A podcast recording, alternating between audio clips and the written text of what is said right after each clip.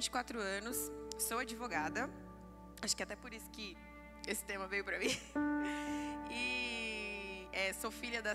Sou cria da casa, né? Eu tô aqui desde pequenininha.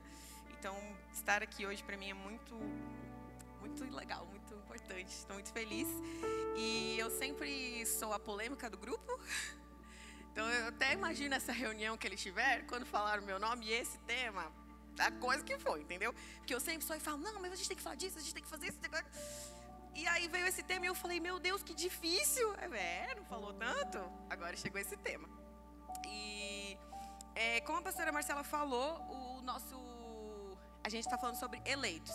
Então, todos os temas serão eleitos para. Tanana. E eu, queria, eu não sei quantos de vocês pararam para refletir o que significa eleitos. É, o versículo de, de 1 Pedro fala: Vocês são geração eleita. E nas nossas redes sociais, não sei quantos acompanham, nós estamos postando o versículo devagarzinho, explicando algumas partes dele. E mas o eleito diz assim: que ou que foi objeto de escolha, de preferência. E os sinônimos de, de eleito a gente tem escolhido, preferido, predileto, designado, nomeado. E aí a Bíblia já fala lá em Romanos que nós fomos predestinados. Deus nos escolheu. Então, se nós estamos aqui hoje, nós somos escolhidos. E se você está especificamente hoje, você foi escolhido para acolher os desfavorecidos. E aí, é, é uma coisa assim, tipo assim, tá, mas o que são desfavorecidos? Logo que eu cheguei, eu pedi para as meninas me ajudarem e elas entregaram um, um papelzinho assim para algumas pessoas. E aí tava a seguinte pergunta: é, quais grupos da sociedade você pensa ser desfavorecido nos dias de hoje? E eu vou ler aqui algumas as respostas interessantes. Deficientes físicos, é, as pessoas da periferia, pessoas em situação de rua, órfãos, os homossexuais, negros, mulheres e as pessoas muito pobres. E aí tem um muito interessante aqui que são os políticos. Eu achei interessante essa resposta foi eu vou falar que eu achei interessante. E desfavorecido significa é, quer dizer não favorecido, desajudado, prejudicado. E favorecido quer dizer aquele que foi auxiliado, que foi protegido. Ou seja, essas pessoas aqui, órfãos, muito pobres, pessoas em situação de ruas, negros, mulheres, são pessoas que, que segundo a, as opiniões, e eu concordo também, são pessoas que carecem de proteção. E aí, a questão que fica para nós é: ok, já sabemos quem nós devemos acolher, já sabemos que existe esse grupo, entre outros grupos, é, crianças vítimas de violência sexual, é, como foi falado aqui, mulheres, como a pastora Marcela falou, o, o, número de violência doméstica contra a mulher aumentou muito, feminicídio, todas essas questões foram muito fortes na pandemia. Então essas pessoas elas carecem, ainda que tenham leis, ainda que a sociedade milite na internet, ainda que tenha toda uma coisa, elas ainda têm uma não são os a elite. E aí Sabendo disso, como nós, como cristãos, devemos nos portar, como nós devemos acolhê-los. Então, vamos para a Bíblia, porque é isso que nos interessa. E eu quero começar lendo com vocês Lucas 5, do 27 ao 32. Conforme vocês forem achando, vocês podem ficar de pé, em reverência à palavra do Senhor.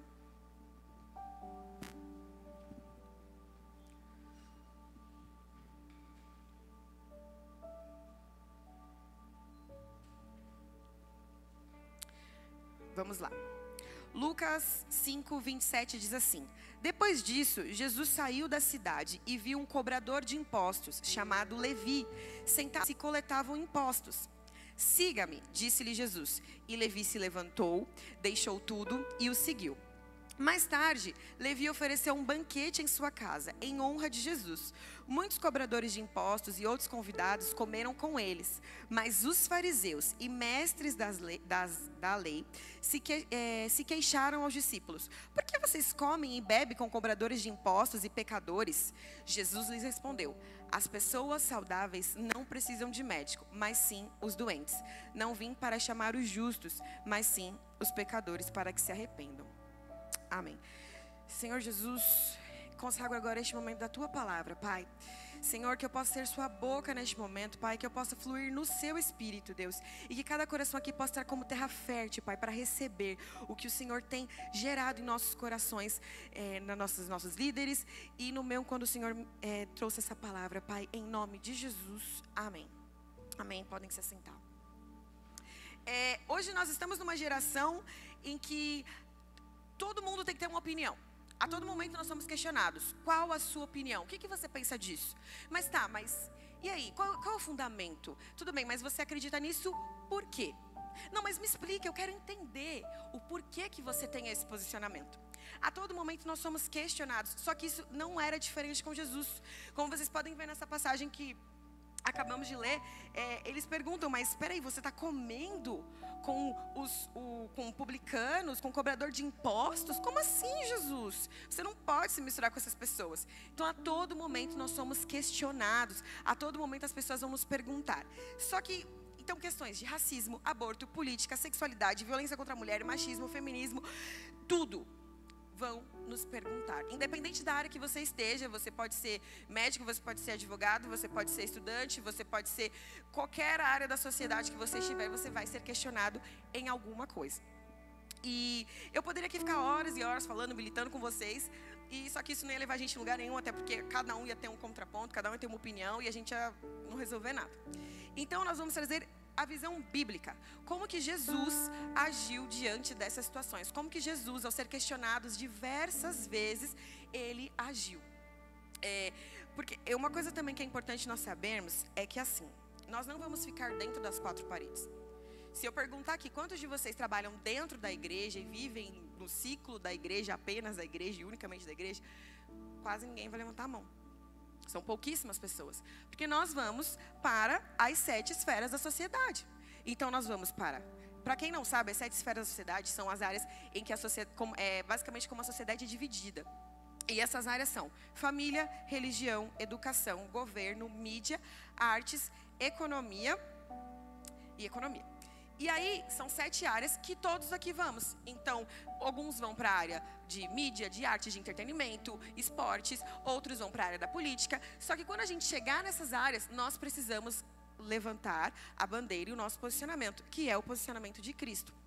Então, nós como cristãos é imprescindível, imprescindível, imprescindível que nós tenhamos um posicionamento firmado. Eu preciso saber no que eu acredito. Eu preciso defender o que eu acredito. Só que eu só consigo ter um posicionamento de, firmado e defender a partir do momento que eu escolho quem é essa pessoa que vai me influenciar. E quando eu escolho essa pessoa que vai me influenciar, é essa pessoa que eu vou conhecer essa pessoa que eu vou me aprofundar, essa, essa, e nós como cristãos, eu acredito que aqui a maioria vai escolher Cristo. Só que a partir do momento que nós vamos escolher Cristo, nós precisamos conhecê-lo. Nem todos aqui vão, é, vão ser usados em todas as áreas. Pode ser que o seu coração queime pelos órfãos. Pode ser que o seu coração queime por injustiças sociais, é, violência sexual infantil. Pode ser que o seu coração queime por é, corrupção, para defender, é, lutar contra a corrupção. Por algo o seu coração queima. E essa esse algo que o seu coração queima é o que deve, você deve estudar. É o que deve ser seu objeto de estudo, com base na palavra de Deus. Então, é, a gente, um exemplo muito bom, que eu não podia deixar de falar, senão os meus amigos vão me matar. Martin Luther King, ele foi um líder religioso que marcou a história. Muitos de nós aprendemos ele na, sobre ele na escola, e ele era cristão, mas ele também tinha os, os lugares que Deus queria que ele militasse. Os, e quando eu digo militância, eu não digo, entendam bem, não é? É só porque é o sentido da palavra mesmo militar. De lutar, de buscar, de, de defender. E ele defendia. Ele, ele, foi um, ele foi um representante muito forte para o movimento negro, assim como para o movimento bíblico, né? para os cristãos, para a reforma protestante. E então, é, essa questão também de conhecer, eu tenho um caso interessante que me perdi ali. Eu achei que tinha o, o relógio. André, põe o relógio para mim, senão eu vou embora.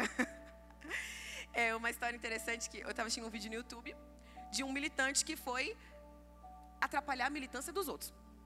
E aí ele chegou lá e a moça estava com uma camisa de um, de um líder político. E aí ele chegou e falou assim: Ah, o que, que você acha de eu pegar e torturar, fazer algo com, com esse grupo, de, com tal grupo de pessoas? Ela, ai, não, não pode fazer isso, eu acho errado e tal. Ela, então, o cara que está na tua camisa fez isso. Ela, é, é, ele fez.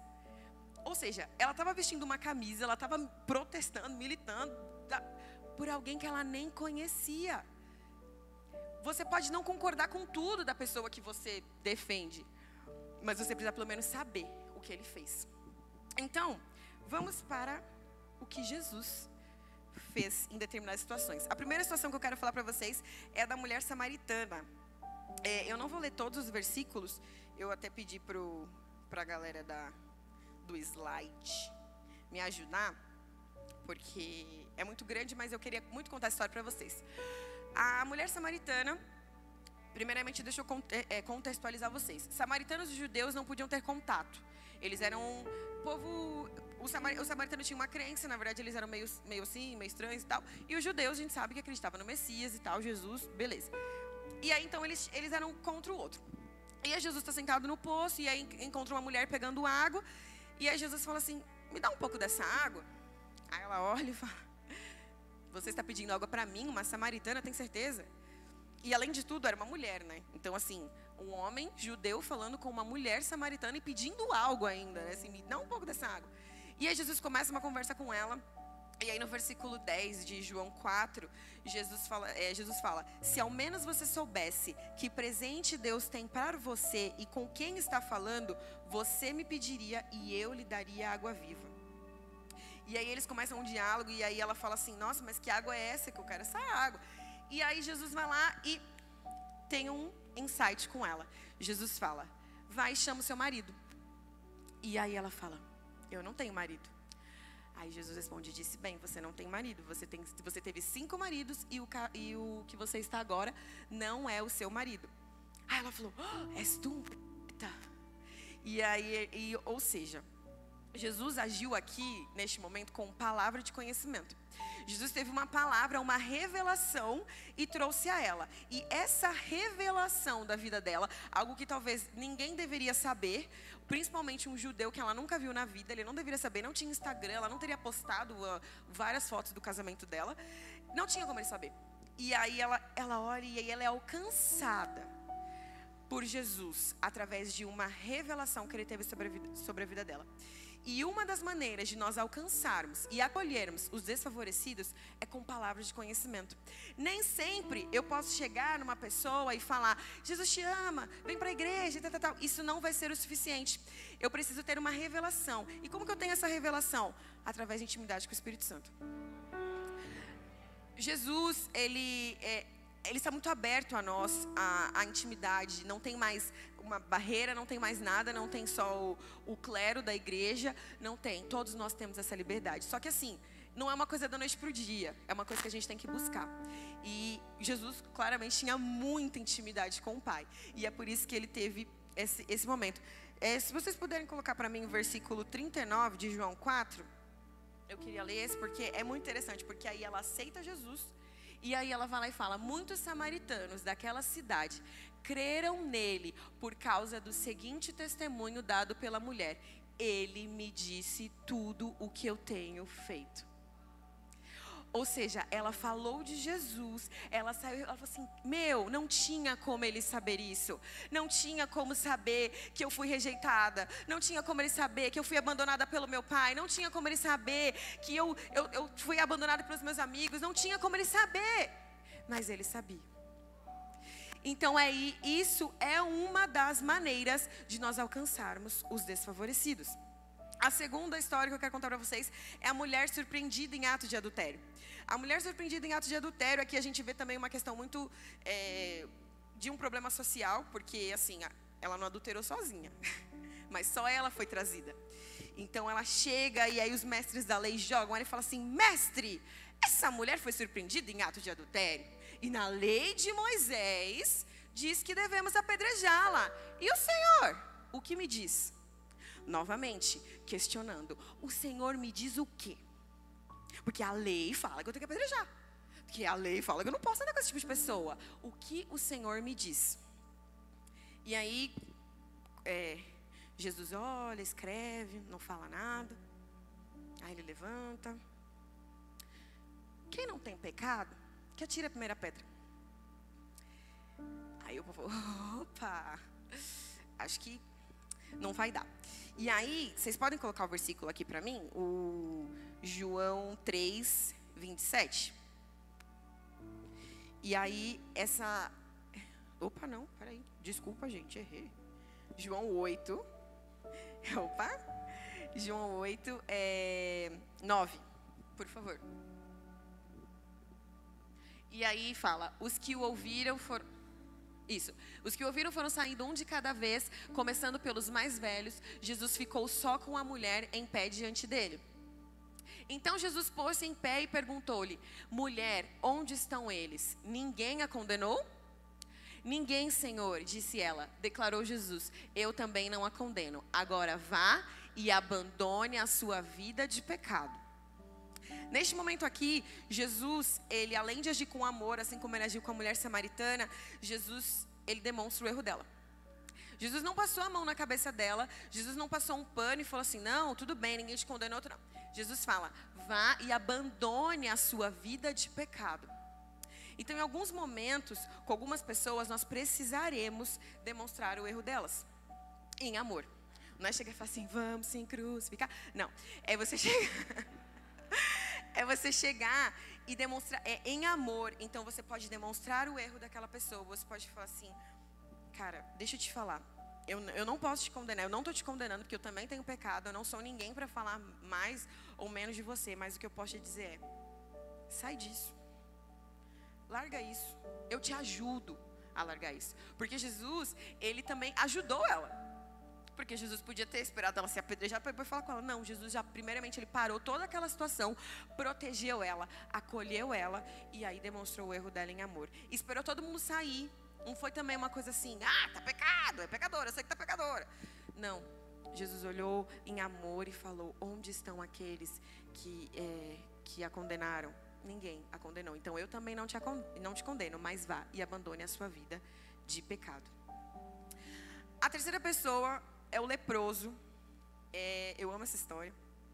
E é muito interessante essa história porque naquela época a lepra era algo assim inaceitável. Então, assim, uma pessoa leprosa não podia nem estar tá aqui, nada. Ela era totalmente afastada da sociedade. Ela, eles até ficavam num cantinho só deles. Assim, é, o, é o grupinho dos leprosos.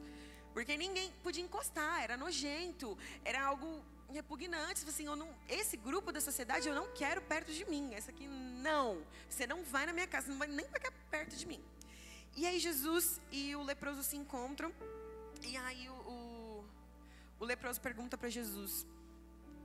É, Jesus, na verdade, pergunta para ele: O que queres que eu te faça?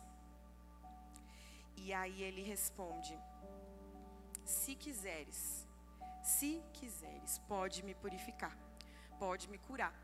Então, ele o leproso ainda tem humildade de falar assim: se você quiser, porque eu sei que eu não sou digno de ter contato com você. Eu sei que a sociedade ela me colocou num lugar em que eu não posso nem ter com, algum contato, ainda mais com o Senhor. E aí, põe para mim, por favor, Marcos, é, Marcos 41. Por favor. Marcos 1, 41. A gente, eu, geralmente eu estou lá atrás, e agora que eu estou aqui na frente é mais difícil ficar falando os versículos. Cheio de compaixão, Jesus estendeu a mão, tocou nele e disse: Quero, seja purificado. E aí, no mesmo instante, a lepra desapareceu e o homem foi curado. Jesus tocou nele. Algo inaceitável, algo que ninguém faria, nem a mãe dele, nem a mãe do leproso tocaria nele, nem a esposa, nem os filhos, ninguém. E Jesus tocou. E a partir do momento que Jesus tocou, tirou toda a lepra, Jesus trocou de lugar com ele. Jesus que era incluído agora se tornou excluído, porque a partir do momento que ele tocou no leproso, agora ele não poderia ser mais inserido na sociedade, porque você tocou num leproso. Como agora você vai estar perto da gente? Você vai passar lepra pra gente? Eu não quero isso. Então Jesus, ele teve compaixão e empatia, porque ele se colocou literalmente no lugar do leproso. Então, para você ser salvo, eu vou me colocar no lugar. Hoje, para a glória de Deus, nós não precisamos necessariamente, literalmente, na verdade, nos colocarmos no lugar das pessoas e porque Jesus já fez isso por nós. Jesus morreu na cruz para levar todos os nossos pecados, todas as nossas enfermidades. Isso nós não precisamos, mas no sentido figurado nós precisamos. Em alguns momentos nós precisaremos ter tanta empatia, tanta compaixão que eu falo assim: eu não passei por isso, mas eu entendo a sua dor. Eu imagino o que você está sentindo. Eu consigo sentir aqui em mim o que você está passando. E eu vou te ajudar. Eu vou te curar. E foi isso que Jesus fez. Então, uma terceira maneira de acolher os, os desfavorecidos é com compaixão e empatia. E o quarto e último que eu quero contar para vocês é a história de Zaqueu. Zaqueu também, como eu li no começo sobre Levi, ele era um publicano. E naquela época, os publicanos eram cobradores de impostos e tudo mais, e, eram, e Zaqueu, na verdade, era o chefe dos publicanos. Então, se a galera roubava, ele roubava mais.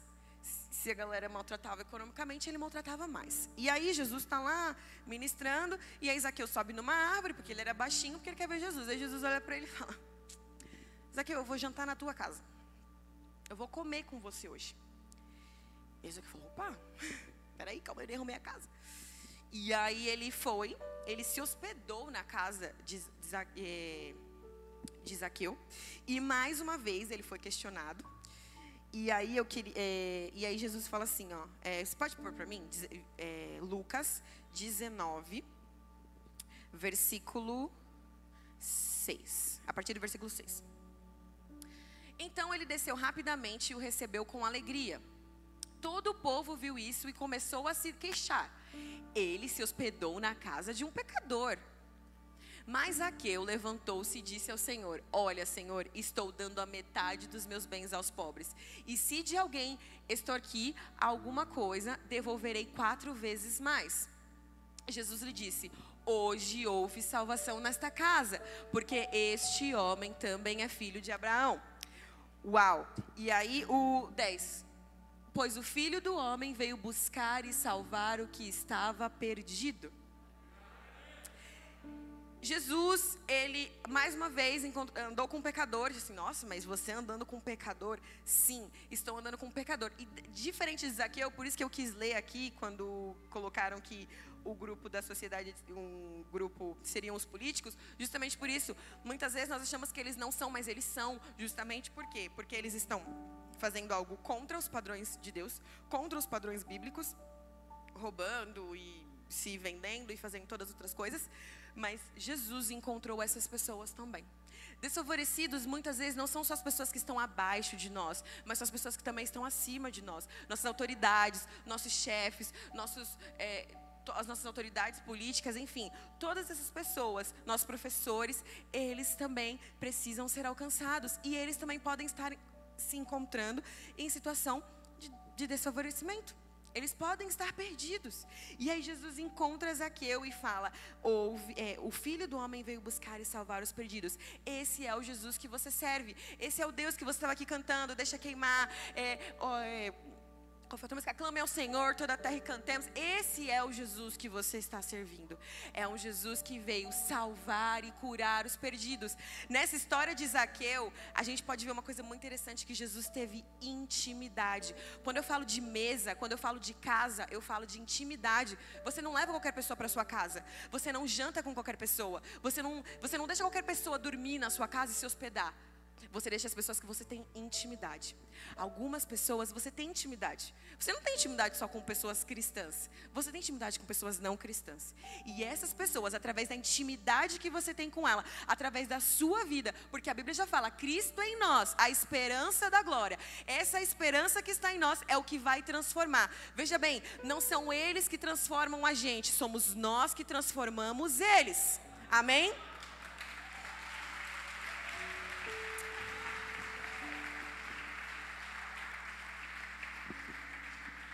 Por isso, tenha o seu posicionamento muito firmado. Tenha a sua base muito bem definida e bem instruída, porque você vai precisar. Você vai precisar saber muito bem quem você é, muito bem aquele que você serve, para poder responder aos questionamentos em amor e transformar essas vidas. É uma coisa em comum, ainda que Jesus tenha agido de modos diferentes com a mulher samaritana, com a mulher surpreendida em ato de adultério, com o Zaqueu, com o leproso, uma coisa Jesus agiu em comum. Jesus agiu com amor. Por isso, eu, nesse momento eu já concluindo, eu queria ler 1 Coríntios 13 com vocês. 1 Coríntios 13, muitos de vocês conhecem. E diz assim: se eu falasse a língua dos homens e dos anjos, mas não tivesse amor, seria como um sino que ressoa, ou um, um símbolo que retine. Se eu tivesse o dom das profecias, se entendesse todos os mistérios de Deus e tivesse todo o conhecimento, se, e se tivesse uma fé que me permitisse mover montanhas, mas não tivesse amor, eu nada seria. Atenção ao versículo 3. E se desse tudo o que tenho aos pobres, e até entregasse o meu corpo para ser queimado, e não tivesse amor, de nada adiantaria. Versículo 6. Não, o amor não se alegra com a injustiça, mas sim com a verdade. O amor nunca desiste, nunca perde a fé, sempre tem esperança e sempre se mantém firme. E aí o capítulo o, finaliza no versículo 13. Três coisas na verdade permanecerão: a fé, a esperança e o amor. A maior delas é o amor. E aí, Felipe, você pode pôr para mim o vers... é, 1 João 4, 8. Que aí, 1 João 4, 8, ele vai definir muito bem o que é amor. Quem não ama não conhece a Deus, porque Deus é amor. Amém? Então, você pode ter. Fazer tudo, estudar, buscar, fazer qualquer coisa. Se você não tiver amor, se você não conhecer aquele que é o amor, de nada valerá. E neste momento, a gente precisa entender uma coisa que eu só consigo amar se eu me relaciono com o amor. E me relacionando com o amor, eu consigo me amar. Porque a Bíblia também já é clara quando ela diz: Amarás o teu próximo como a ti mesmo. Então, se eu não me amo, não adianta eu tentar eu não vou conseguir amar o próximo. Porque se eu não tenho empatia comigo mesma, se eu não entendo que eu sou acolhida por Deus, que eu sou protegida por Deus, que eu sou favorecida por Deus, não adianta, eu não vou conseguir fazer com que outras pessoas se sintam favorecidas por Deus, que outras pessoas se sintam amadas por Deus. Só consegue acolher um desfavorecido quem se relaciona com Deus. Deus é acolhedor. Deus ele é amor, Deus, é, quando a gente está na presença de Deus, eu estava muito ansiosa para ministrar aqui. E aí, e quando eu vou ministrar, eu gosto de ter momentos quietinha com Deus e tudo mais, e foi tudo tão corrido que eu não consegui. E aí teve um meia horinha assim que eu consegui deitar um pouquinho, e foi tão relaxante. Porque eu estava na presença de Deus. Eu não orei, não fiz nada, não falei nada. Só fiquei quieta. Era como se eu tivesse deitada no colo, como se eu estivesse sendo protegida. Porque na verdade eu estava sendo. Porque esta é quem eu sou. Esta é a minha identidade de filha. É uma pessoa que é acolhida por Deus. E hoje você pode ter chego aqui nessa noite se sentindo desacolhido, desfavorecido. Talvez não exteriormente, talvez exteriormente você é ok, você não é desses grupos que são socialmente descartados, você não não passou por nada demais, você tem uma vida financeira ok, você não é polícia, não rouba, você não faz nada, você, você tem uma vida ok. Mas internamente, tem áreas na sua vida que você precisa ser acolhido por Deus. Que você está precisando daquele abraço do Senhor, que você está precisando daquela cura, você está precisando que o Senhor faça igual ele fez com o leproso, toque em você e tire toda a lepra que tire toda a dor, toda a rejeição, toda, todo o sofrimento que você passou, seja na sua infância, seja na sua adolescência, seja na sua fase adulta, as perdas que você pode ter tido nesses, nesses últimos anos. E aí o Senhor vem nesta noite e toca em você. O Senhor vem e toca e Ele fala para você: você é favorecido. Você é eleito. Você foi escolhido por mim eu morri por você. Entenda, gente, entenda essa questão do eu morri por você. Eu acho que nesse exemplo, nessa história do leproso, a gente consegue entender bem. Ele se excluiu para que outros sejam incluídos. Então, se você está aqui, nesta noite, aqui, mesmo de máscara, protegido, salvo de todas as doenças que nós enfrentamos nos últimos tempos, é porque Deus está com você. Não que Deus não tivesse com as outras pessoas, me entendam bem, mas Deus ele tem te protegido em determinadas áreas. Deus tem te acolhido em determinadas áreas. Por esse momento, feche seus olhos e comece agora a sentir a presença de Deus invadindo. Se o, os líderes, os intercessores quiserem, se quiserem orar, quiserem ficar a, em volta, mas comece a sentir, desconecte de tudo, das distrações e começa a deixar o Espírito Santo falar com você. Ou talvez também você esteja ok, você não se sente desfavorecido, está tudo bem, você está bem resolvido com você mesmo, mas você ainda não sabe em quais áreas você precisa que o Senhor quer te usar. Então agora nesse momento Permita que o seu ouvido e o seu coração esteja aberto para algo que o Senhor vai falar para você. O que o seu coração queimar é onde o Senhor quer te usar. Talvez o Senhor te use para cuidar dos órfãos e das viúvas. Talvez o Senhor te use para cuidar do, dos, que, dos pobres, dos muito pobres. Talvez o Senhor te use em, em áreas que eu não posso nem imaginar aqui, mas o Senhor quer te usar. Por isso, em nome de Jesus, nesse momento, deixa o Espírito Santo te falar, deixa o Espírito Santo te direcionar e te revelar o propósito dele para a sua vida, aonde ele quer te usar. Em nome de Jesus. Senhor Deus, neste momento, Pai, eu coloco diante de esses corações essas vidas, Pai. Senhor, o Senhor sabe cada um, onde cada um aqui vai ser usado. O Senhor já tem palavras e promessas sobre a vida de cada um deles. O Senhor já tem direcionamentos. Por isso, Pai, em nome de Jesus, que agora, neste momento, eles possam entender aonde o Senhor quer levá-los. E também, Senhor, aquelas pessoas agora que estão se sentindo desfavorecidas, que precisam do seu acolhimento, que precisam da sua presença. Pai, em nome de Jesus, que o Senhor agora invada com a tua presença. Senhor, e do jeito que essa pessoa precisa, se precisar com fogo, venha com fogo. Se precisar com vento, venha com vento. Se precisar com silêncio, venha com silêncio, Pai. Mas manifesta-se sobre a vida de cada um. Que ninguém aqui, Pai, possa sair sem sentir o seu toque, sentir o seu acolhimento e sentir o seu direcionamento, Pai, em nome de Jesus. Amém.